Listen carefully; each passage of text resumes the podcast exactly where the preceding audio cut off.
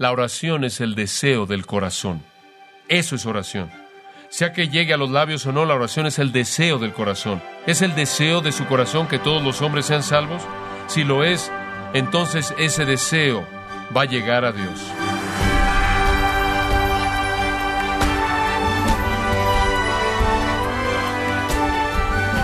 Le saluda su anfitrión Miguel Contreras, dándole la bienvenida a esta edición de Gracia a vosotros con el pastor John MacArthur.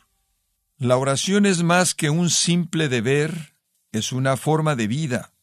Somos mandados a orar sin cesar y a ser constantes. La pregunta es si ora usted únicamente por las personas que desea que Dios salve y por quien dice Dios que debemos orar. Bueno, John MacArthur nos da una profunda mirada al patrón que el Señor estableció para orar por los perdidos. Le invito a abrir su Biblia en Primera de Timoteo 2.1. Nos encontramos en la oración evangelística en gracia a vosotros. Recuerdo que hace algunos años atrás se me dio un libro escrito por un escritor cristiano de gran reputación.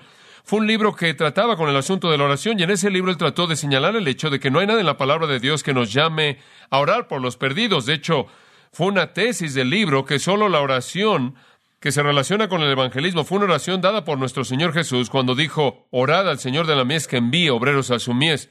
Y que no debemos orar por los perdidos, sino orar porque los obreros alcancen a los perdidos. Además, la tesis del libro era proceder y evangelizar y eso era lo que éramos llamados a hacer y que habían muchas escrituras que nos motivan en esa área y supongo que en un sentido ese escritor digno de confianza en cierta manera hizo que ese punto en mi corazón quedara afirmado y quizás orar por los perdidos no era de gran consecuencia. Obviamente todos nosotros oramos por los perdidos que conocemos, gente que tienen una gran parte de nuestro corazón por la relación de amor que tenemos con ellos, pero creo que en cierta manera hice eso un lado. Y es fácil hacer eso porque la oración evangelística apasionada, de hecho, es un ejercicio de compromiso espiritual que toma tiempo y mucha energía, y es más bien hecho a un lado de manera fácil, especialmente si hay una manera en la que usted puede justificar eso. Y entonces confieso al Señor y a ustedes que quizás en mi propia vida no he sido tan fiel como debiera ser en este asunto de la oración evangelística, y el Espíritu de Dios está hablando a mi corazón acerca de esto. Obviamente la oración por los perdidos, sin importar lo que podamos creer acerca de ello en términos de su enseñanza bíblica, es parte de nuestras vidas. El punto en el texto no es tanto un mandato que nosotros oremos porque Dios salve a personas a quienes amamos, sino que entendamos el espectro, lo amplio que es la oración evangelística, entender la intención del corazón de Dios y la universalidad de la provisión del Evangelio que nos motiva a orar a un nivel más amplio que quizás hemos llegado a entender. Debido a esto es esencial que nosotros entendamos lo que la Biblia enseña acerca de una oración de este tipo. ¿Es legítima? ¿Es necesaria? ¿Realmente podemos orar por la salvación de una persona? ¿Por la salvación de una ciudad, de un estado, de una nación, de una tribu? ¿Podemos orar en ese tipo de términos amplios? ¿Y acaso eso tiene alguna importancia en la mente de Dios? ¿Acaso eso se presta de alguna manera a la salvación, a la obra de salvación de Dios? Si de hecho Dios responde a la oración que oramos al orar por la salvación de alguien, entonces debemos estar comprometidos con hacer eso. Pero ¿qué dice la Biblia? Bueno, regresemos en nuestra manera de pensar. En primer lugar, al primer conjunto de libros en las Escrituras, el Pentateuco, los libros de Moisés, y encontramos en el libro que llamamos Números, capítulo 11, versículos 1 y 2, y también en el capítulo 14, versículo 3, no necesita buscarlo, en esos dos lugares en Números Moisés oró, y él oró por los israelitas incrédulos, ingratos que se estaban quejando. Y su oración básicamente fue porque Dios no los consumiera en un juicio ardiente. De hecho, en el capítulo 14 de Números, versículo 19, él clamó a Dios con estas palabras, Perdónate, ruego, la iniquidad de este pueblo según la grandeza de tu misericordia. Y aquí está Moisés, el profeta de Dios, el estadista de Dios, el hombre de Dios, a quien se le da la responsabilidad de liderazgo entre el pueblo de Israel y la pasión de su corazón es clamar a Dios por la salvación de esa nación. Esto es oración evangelística.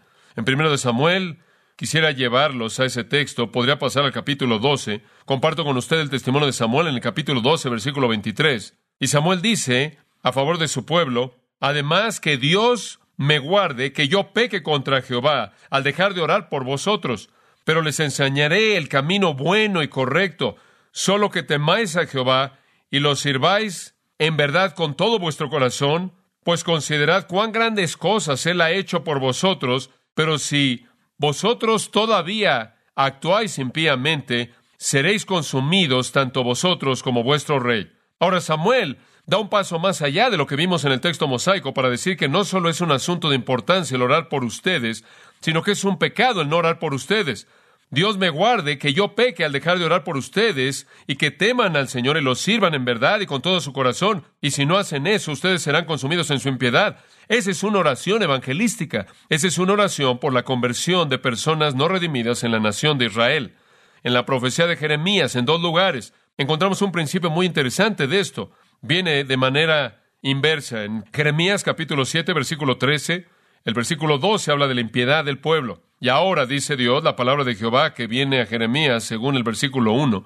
En el versículo 13 Dios dice, debido a que habéis hecho todas estas obras, yo os hablé, levantándose temprano por la mañana y hablando, pero no oísteis. Y los llamé, pero no oísteis. En otras palabras, debido a su impiedad obstinada, por tanto, esto haré a la casa que es llamada por mi nombre, en la cual confiáis y al lugar que os di, y a vuestros padres, como lo hice en Silo, os echaré delante de mis ojos, como he echado a todos vuestros hermanos, a toda la simiente de Efraín. Ahora observen lo que le dice al profeta Jeremías. Por tanto, no oréis por este pueblo, ni eleves clamor ni oración por ellos, ni intercedas por ellos, porque no te oiré. Ahora el punto que quiero que observen es que era parte de la vida del profeta el estar clamando a Dios a favor de su pueblo. Y ustedes saben eso a partir de leer el testimonio de Jeremías. Ustedes saben las lágrimas tan amargas con las que lloró por la salvación de la Israel no redimida.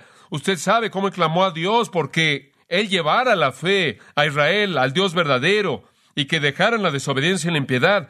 Pero ellos han estado metidos por tanto tiempo en su pecado que Dios le dice al profeta que deje de orar y deje de clamar a Él a favor de ellos. Observen en capítulo 14, versículo 10.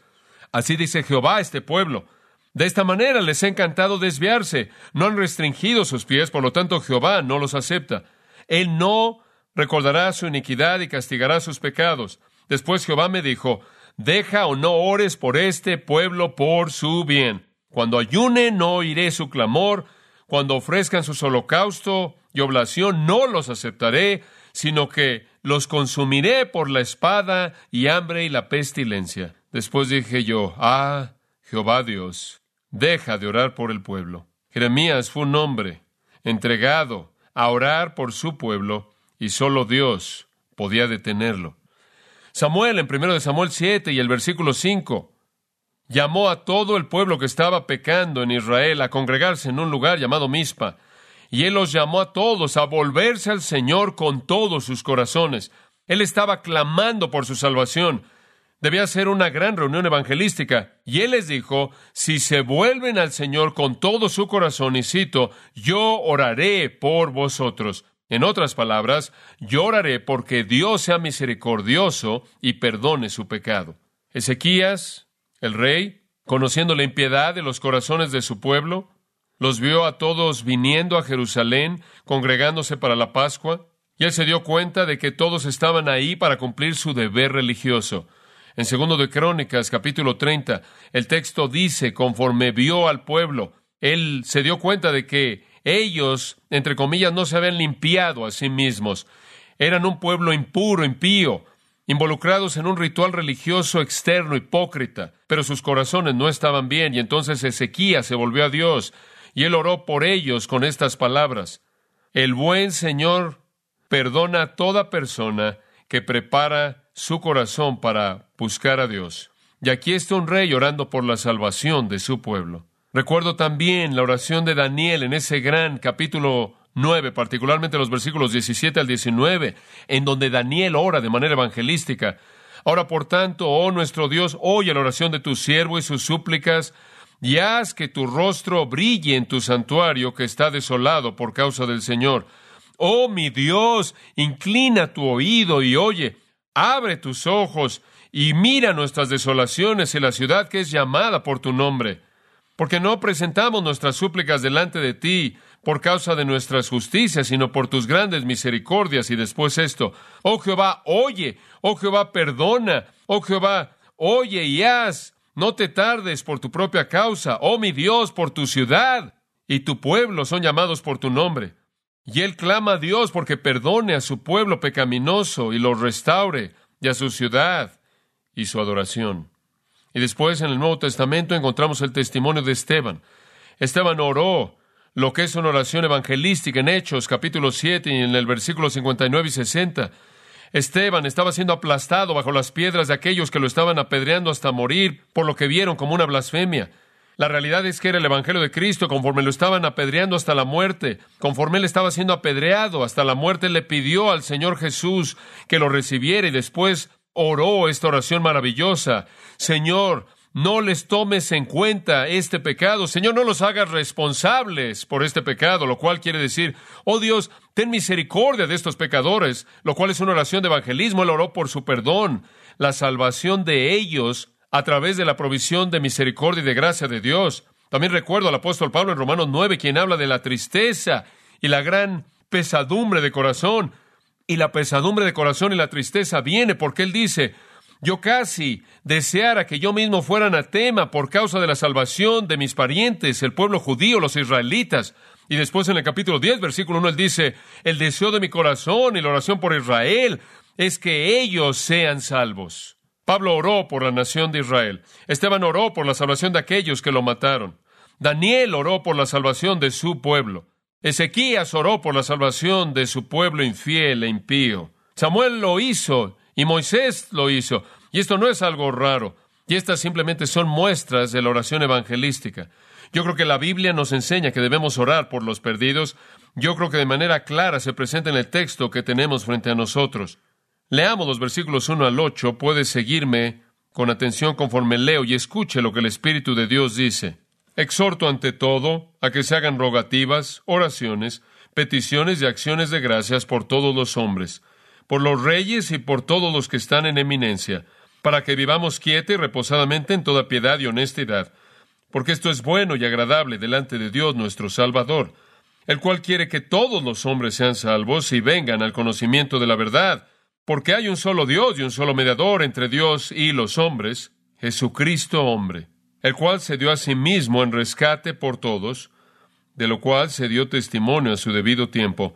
Para esto yo fui constituido predicador y apóstol, digo verdad en Cristo, no miento, y maestro de los gentiles en fe y verdad. Quiero, pues, que los hombres oren en todo lugar, levantando manos santas, sin ira ni contienda. Ahora Pablo está instruyendo a Timoteo en estos ocho versículos acerca del asunto de orar por los perdidos. Esto es de manera clara la intención del pasaje. Pero esta es tan solo una parte de la carta entera y debemos explicarla en su contexto. Recuerde esto. Pablo ha terminado su tercer viaje misionero al final del libro de los Hechos. Él está encarcelado en Roma. Después de un periodo de encarcelamiento en Roma, él entonces es liberado. Después de su liberación va a Éfeso. Ahí se reúne con Timoteo. Ahí, creo yo, Pablo enfrentó a Himeneo y Alejandro, sacándolos de la iglesia porque eran líderes herejes y apóstatas. Pablo entonces dejó Éfeso después de hacer eso, pero dejó a Timoteo en Éfeso y le dijo, quiero que corrijas el resto de las cosas que necesitan ser corregidas. Entonces Timoteo se quedó en Éfeso. Pablo se fue al oeste. Habiéndose ido no por mucho tiempo, Pablo le escribe una carta a Timoteo, esa carta es primera de Timoteo, y en esta carta instruye a Timoteo en las áreas específicas que él debe atender en la iglesia. Muchas cosas estaban mal en la iglesia de Éfeso y hay mucho trabajo que queda por ser hecho. En el capítulo 3, versículo 15, a Timoteo se le recuerda quizás de su responsabilidad central, de enseñarle a la gente cómo deben conducirse en la casa de Dios, la cual es la iglesia del Dios viviente, columna y baluarte de la verdad. Él debe corregir esa iglesia por su bien y por causa de su testimonio para el resto de las iglesias y al mundo también. Entonces Timoteo entonces se queda en Éfeso. Él ha servido bien al apóstol Pablo, quizás tanto como 15 años. Él lo sabe en su corazón. Pablo sabe que él sabe eso y sin embargo Pablo le escribe esta carta simplemente para afirmar y fortalecer su mano, como también darle a la gente en la iglesia una palabra de Pablo para que puedan ser alentados de que Timoteo actúa no por sí solo, sino bajo la autoridad de este gran apóstol. Ahora, en nuestro estudio del capítulo 1 señalamos que habían muchas cosas que estaban mal en la iglesia. Solo le recuerdo algunas de ellas. Filosofías falsas estaban por todos lados en la iglesia. Habían maneras de pensar religiosas que contradecían el verdadero evangelio de la salvación, de tal manera que la base de la fe cristiana, la gracia salvadora de Dios en Cristo estaba siendo enturbiada y la gente no estaba enseñando la verdadera salvación. Hubo un mal uso de la ley por parte de personas que pensaban que eran maestros de la ley, pero no tenían idea de cuál era la intención de la ley. Había tolerancia de pecado, había una falta de santidad, había hipocresía, había un involucramiento con el error demoníaco y los espíritus engañadores. Había una negación de la verdad acerca de quién era Cristo realmente. Había apostasía y el rechazo de la palabra de Dios. Estaba el abuso de enseñanza no sana y herejía. Había adoración pervertida, había materialismo, un deseo de dinero y ganancia terrenal. Existía el abuso de la función de las mujeres. Había apostasía y el rechazo de la palabra de Dios. Había mundanalidad, orgullo, intelectualismo y una falta de contentamiento general con la voluntad de Dios. Ahora esa es una iglesia en problemas, desde cualquier ángulo que usted lo vea. Y Timoteo se queda ahí para que esa iglesia se alinee con la voluntad de Dios y el propósito de Dios. Conforme vimos en el capítulo 1, versículo 18, recordamos que Timoteo tenía un mandato, el cual se le había encomendado. Él tenía un mandato y él tenía una comisión. Y él tenía una responsabilidad de hacer lo que Pablo le dijo que hiciera ahí. Y ahora, conforme llega al capítulo 2, comienza a bosquejar de manera específica las cosas que Timoteo debe atender. Y la primera instrucción tiene que ver con el asunto de orar por el mundo perdido. Ahí es donde Pablo comienza, y esa es la razón por la que el versículo 1 dice, exhorto ante todo, y ahora comenzamos con un manual para el orden de la iglesia y comienza con este asunto de la oración evangelística.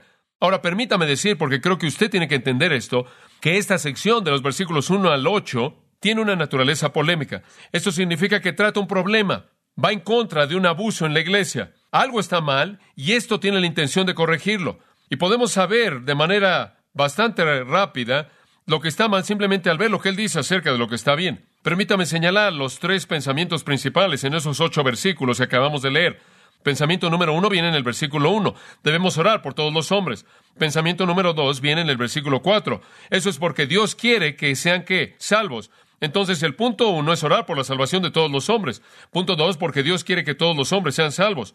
Y el tercer punto primordial viene en el versículo 8, y cuando oren hay algunas condiciones que debe cumplir para que su oración sea aceptable. Una es manos santas, eso significa conducta piadosa, y la otra es un corazón que no conoce el enojo ni la disensión, y eso está hablando de su motivación interna. Entonces tenemos aquí la idea de que debemos orar por todos los hombres, porque Dios quiere que todos los hombres sean salvos, y esos hombres que llevan a cabo la oración deben ser aquellos cuyas vidas se caracterizan por piedad y virtud y santidad. La iglesia entonces es llamada a la tarea de orar por los perdidos a una escala amplia, y esa es la idea primordial. Ahora, cuando notamos la naturaleza polémica de esto, podemos entonces concluir esto, que la iglesia no estaba haciendo estas cosas. Uno, la iglesia en Éfeso aparentemente no se comprometió a sí mismo a orar por todos los hombres. Dos, no estaban comprometidos con la verdad de que Dios quería que todos los hombres fueran salvos. Y tres, cuando oraban, estaban levantando manos sucias y estaban orando a partir de corazones enojados y divisivos. Eso no es demasiado difícil de entender. Si leemos a lo largo de la epístola y la examinamos como lo hemos hecho en el pasado por los errores que están ahí, recordaremos que habían judíos aparentemente en la iglesia en Éfeso que estaban diciendo que únicamente los judíos que guardaban la ley o aquellos que en cierta manera eran prosélitos de guardar la ley podían ser aceptados por Dios. Había un elemento judaizante y eso es aparente en el capítulo 1 del versículo 7 al 11. Estaban aquellos que estaban promoviendo que se guardara la ley como el medio de la salvación. Y esa era una exclusividad que decía la salvación no es para todo mundo, es solo para aquellos que vienen dentro del marco de la ley judía. También señalamos que en esta asamblea efesia estaba el exclusivismo gentil que emanó de esa antigua filosofía, que más adelante llegó a ser conocida como gnosticismo, y dicha filosofía decía que la salvación solo le pertenece a la gente que constituye la élite, esos que son los iniciados, que han llegado a un nivel de conocimiento, que se han sintonizado con los diferentes mediadores y subdioses y eones y los seres angelicales que se alinean entre el hombre y Dios. Entonces el pueblo judío habría estado diciendo que la salvación únicamente es para aquellos que guardan la ley judía, y los gentiles pudieron haber estado diciendo que la salvación únicamente es para aquellos que son los gnósticos, los que conocen. Eso es del verbo griego conocer, los que conocen. Entonces había un exclusivismo que habría estado en la iglesia en Éfeso. Y debido a esto, había un error severo en la doctrina de la salvación, lo cual se convierte en la nota final de la epístola entera, cuando él termina en, el versículo 21 del capítulo 6, al decir que han errado con respecto a la fe. El error más grande era un error en el asunto de la extensión de la salvación.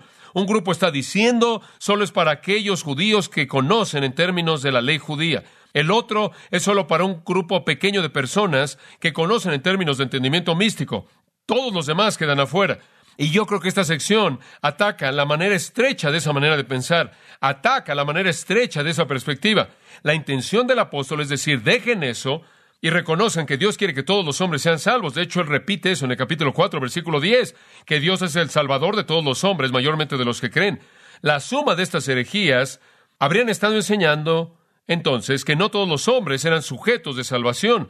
Y Pablo se esfuerza por contraatacar esta idea de exclusivismo al mostrar la necesidad de orar porque todos los hombres sean salvos, debido a que el Evangelio es universal en su espectro. Piensen esto. Y este es un judío Pablo, y él conoce bien la historia de su propio pueblo judío. Y una de las cosas que sobresalen en la oscuridad de la historia judía es el hecho de que estas personas no reconocieron la universalidad de su misión, ¿no es cierto? Los judíos vivían bajo la ilusión de que Dios los había salvado por quienes eran ellos y no por causa del mundo. Ellos se veían como una cubeta en lugar de que fueran un canal. Su perspectiva de sí mismos era que Dios nos había salvado y ahora nos hemos vuelto la pupila de su ojo, somos su pueblo favorito y no dejen que nadie más en el mundo entero entre en nuestra exclusividad. Tanto de esto se había vuelto parte de su mentalidad que la ilustración clásica de Jonás habla de esto con gran claridad. Aquí está Jonás llamado por Dios para ir a Nínive y predicarle a los gentiles. Jonás en su mente está diciendo lo último que yo podría tolerar será que un gentil llegara a adquirir favor con Dios. No lo puedo soportar y entonces en lugar de Nínive, él se ve en la dirección opuesta. Él huye de esto. Dice usted, bueno, tenía miedo de los ninivitas. No fue así. Dice usted, bueno, no se sentía adecuado para evangelizar. Ese tampoco fue el caso. La razón por la que él no fuera, porque no creía que los gentiles disfrutaran de la bendición exclusiva de Dios que el pueblo de Israel pensaba que disfrutaban. Bueno, el Señor lo redirigió, como usted sabe, y finalmente lo llevó ahí. El pez lo vomitó ahí en la costa, regresó a Nínive y le predicó a Nínive. Y algo terrible, terrible sucedió. La ciudad entera se arrepintió. Y después Jonás salió y le pidió a Dios que lo matara, porque realmente estaba frustrado. Ahora sus peores temores se habían cumplido. La gente había sido salva. Ahora, ¿qué le parece eso? Como una ilustración de un profeta con una manera de pensar equivocada. Pero eso refleja la exclusividad de gran parte de la manera de pensar de Israel. Y la triste realidad de la historia redentora es que cuando Israel no fue el canal mediante el cual Dios podía alcanzar al mundo, Dios vio que ese canal se bloqueó por pecado y egoísmo y piedad. Y Dios entonces abrió un nuevo canal, el cual es la comunidad redimida de todas las naciones que conocemos como la iglesia. Y la meta de la iglesia no es diferente que la meta de Israel, y esta es alcanzar el mundo. Y Pablo ya puede ver esta manera de pensar comenzando a formarse en la congregación efesia, esa mentalidad que destruyó la capacidad de la nación de Israel de cumplir con su llamado divino. Estaban desarrollando esta exclusividad que dice la salvación es para nosotros, para nadie más. Cierran la puerta, somos la élite. Y entonces la instrucción viene con respecto a la necesidad de la oración evangelística que es a nivel mundial, que alcanza a todos. Ahora observe cómo comienza en el versículo 1. Exhorto exhorto. Él pudo haber mandado. Pero hay algo aquí un poco más profundo que él mandó quizás. Hay cierta urgencia, hay cierto ruego y cierto imploro que viene en esta palabra y tiene una pasión en esta. Un mandato lleva autoridad, un ruego o exhortación lleva pasión, un mandato viene de un rey, una exhortación viene del corazón apasionado de alguien que ama, alguien que se preocupa. Y con respecto al evangelismo para todo el mundo, Pablo no viene con la autoridad de un mandato, él viene como el apóstol apasionado como un ruego y un imploro. Y él sabe también que la oración no es mejor forzada mediante un mandato, sino motivada mediante una convicción del corazón. Y aquí incluye en el texto griego la palabra por tanto, indicando que lo está ligando con lo que vino antes. Y creo que nos lleva de regreso al versículo 18, debido a que tienes un cargo, debido a que tienes una comisión, debido a que todo esto ha sido confirmado en la iglesia a través de los profetas, como lo vimos, debido a que todo esto está sobre tus hombres, por tanto, Timoteo, hazlo. Y esto es lo que te insto a hacer. Y después usa esta frase, ante todo. Esto es lo que te insto a hacer ante todo. Y usted podrá hacer la pregunta que yo hice, ¿por qué esto es primero? Le voy a decir por qué. ¿Cuál es el objetivo primordial de la iglesia? ¿Por qué estamos aquí? Escuche, si el objetivo primordial de la iglesia es comunión, ¿en dónde estaríamos? En el cielo, porque tendremos comunión perfecta ahí y ninguno de ustedes le echarán a perder. Si el objetivo primordial de la iglesia fuera el conocimiento de la palabra de Dios, podremos irnos al cielo. Tendremos conocimiento perfecto ahí y yo no lo voy a echar a perder con nada de lo que pueda yo decir que no fuera preciso. No, como puede ver, el propósito de la iglesia en el mundo en la actualidad es alcanzar a los perdidos. Y entonces la prioridad comienza en ese punto. Y nunca van a poder alcanzar a los perdidos, al mundo perdido, si tienen algún tipo de teología que dice que el Evangelio no se aplica a toda persona o alguna persona fuera de nuestro pequeño grupo. Entonces, en primer lugar, en donde todo comienza es con un entendimiento del espectro del Evangelio. Ese es el primer tema que quiero tocar. Y después él sigue en el versículo 9 a tratar con las mujeres en la iglesia. Y después en el versículo 3, capítulo 3, versículo 1. Quiero decir, él comienza a tratar con el liderazgo de la iglesia y él sigue con diferentes asuntos a partir de ahí. Pero lo primero que él quiere que corrija es este asunto del Evangelio y su extensión y este asunto de la oración evangelística. Cuando ustedes se reúnen, tienen que reconocer que Dios quiere que todos los hombres sean salvos y son llamados a orar por todos los hombres y ustedes llevan a cabo ese tipo de oración con manos santas y un corazón puro.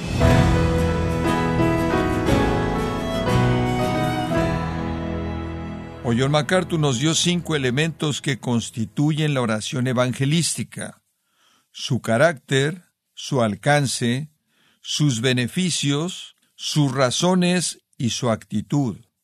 Es la serie La oración evangelística, aquí en gracia a vosotros. Estimado oyente, tenemos a su disposición el libro Una vida fiel, escrito por John MacArthur, donde nos muestra en detalle la vida de Pablo, la figura más influyente del cristianismo, aparte de Cristo mismo.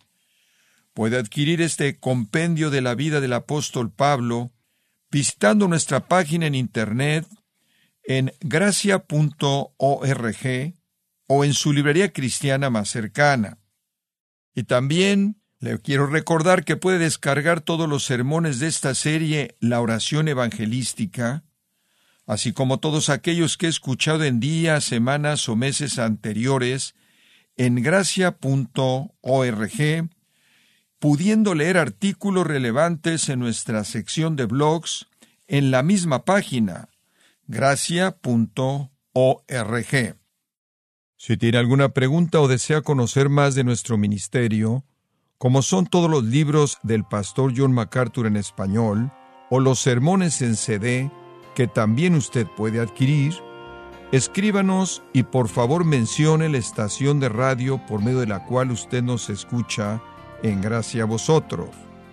Es importante conocer no solo el país y ciudad de donde usted nos escucha, sino también la radio. Para quienes contactan nuestro ministerio por primera vez, pueden solicitar una copia del mensaje de promoción sin costo alguno, un mensaje por oyente únicamente. Si usted vive en los Estados Unidos o Puerto Rico, escríbanos a Gracia Vosotros, P.O. Box 4000, Panorama City, California 91412. O puede escribirnos a través del siguiente correo electrónico radio arroba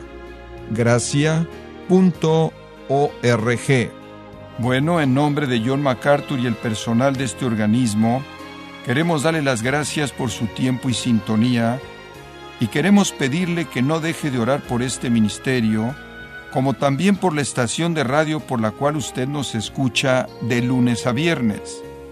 Este es su amigo Miguel Contreras, invitándola a que sintonice nuestra próxima edición para que juntos continuemos desatando la verdad de Dios un versículo a la vez no se lo pierda, aquí en Gracia a Vosotros.